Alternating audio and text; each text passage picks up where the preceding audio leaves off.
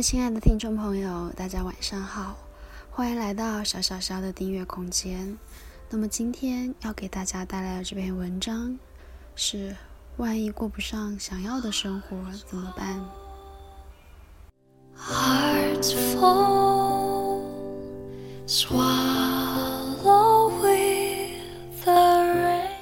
有人说，新的一年，新的自己，那样的话是骗人的。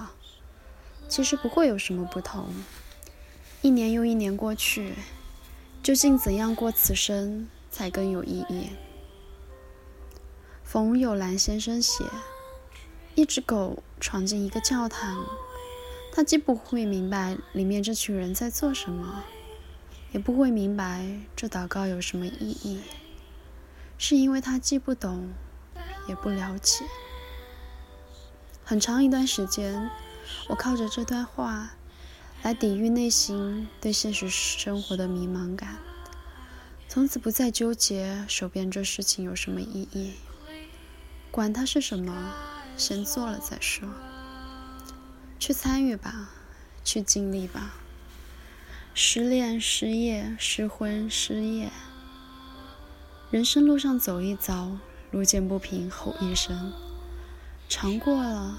才知道什么味道，不然永远都会是教堂里那只不懂上帝思想的狗。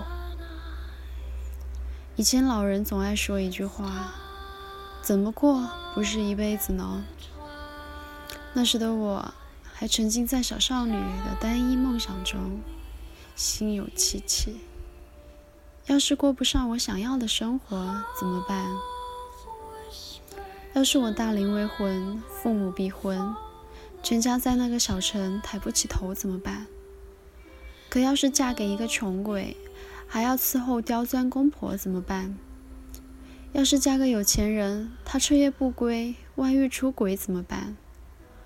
恨不得把五十年的人生都思量清楚，生怕走错一步。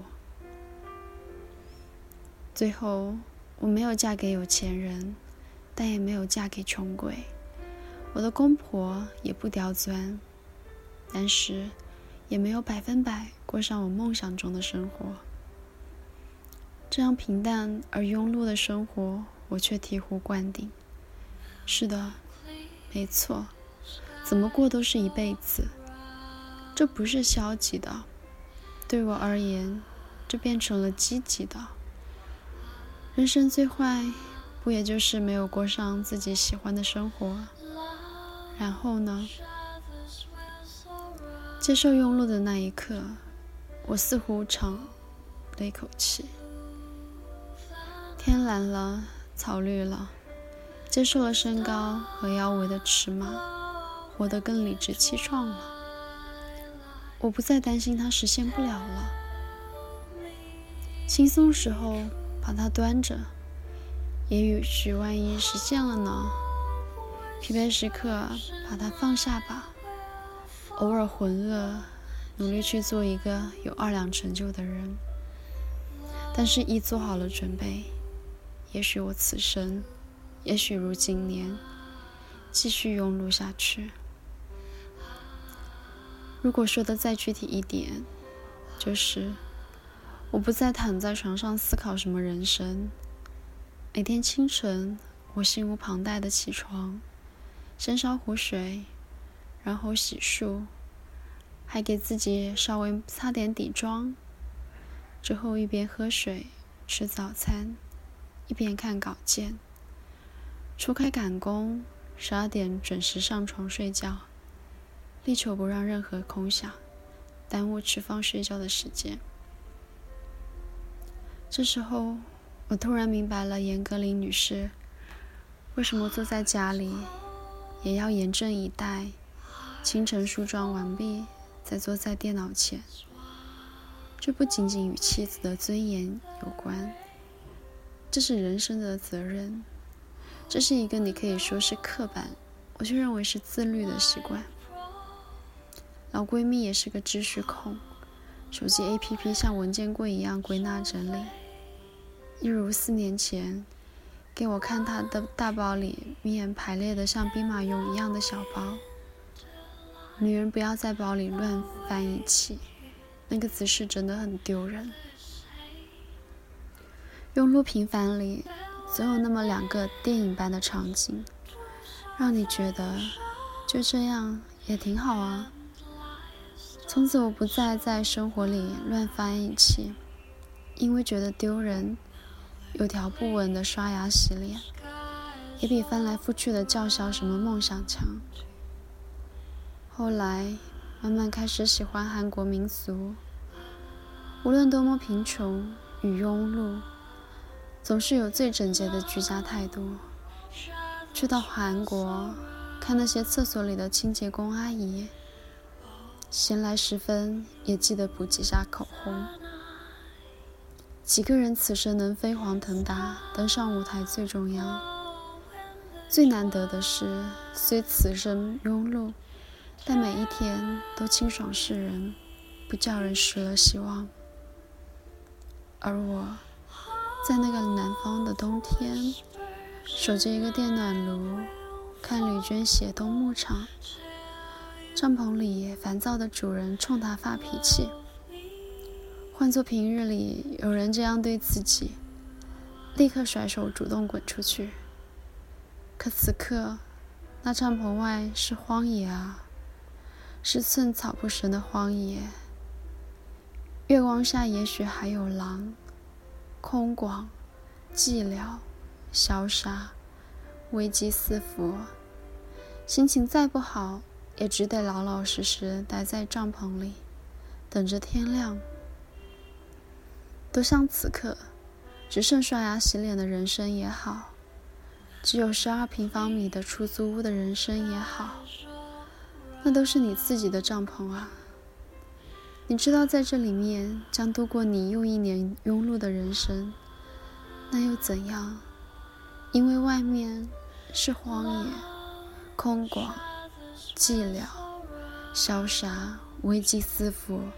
心情再不好，先老老实实待在里面，至少里面有亲人几位，老友二三，再泡一壶好茶。刷牙、洗脸，多喝水，静静等着天亮。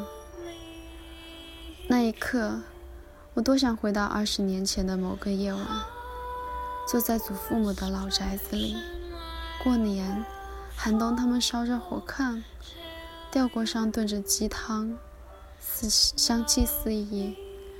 外面雪花纷飞，我看着他们皱纹横生的脸庞。守着那座泥砖堆砌的老房子，那是一颗赤子之心最最安稳的帐篷。在一个地方，日出而作，日落而息的耕作，从不担心失去什么。从此知道，普通人的人生，原来也可以是这一刻烟火香。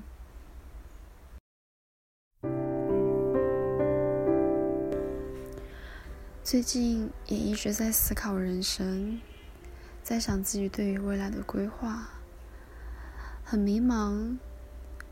从一开始的雄心壮志，到现在，好像根本都不知道自己到底想要的是什么，所以没有所谓的争取。想想这样的人生，其实还是挺挺无趣的。或许真的该给自己定下个目标，然后努力去实现，与大家共勉。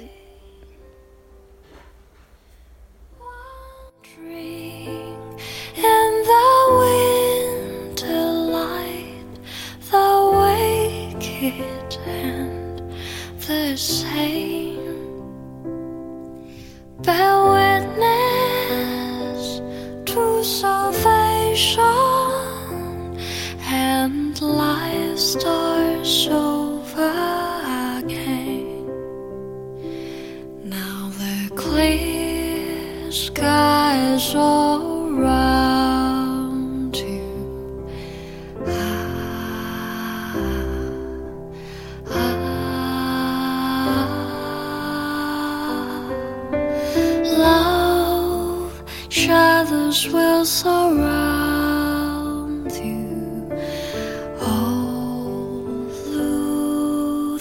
な。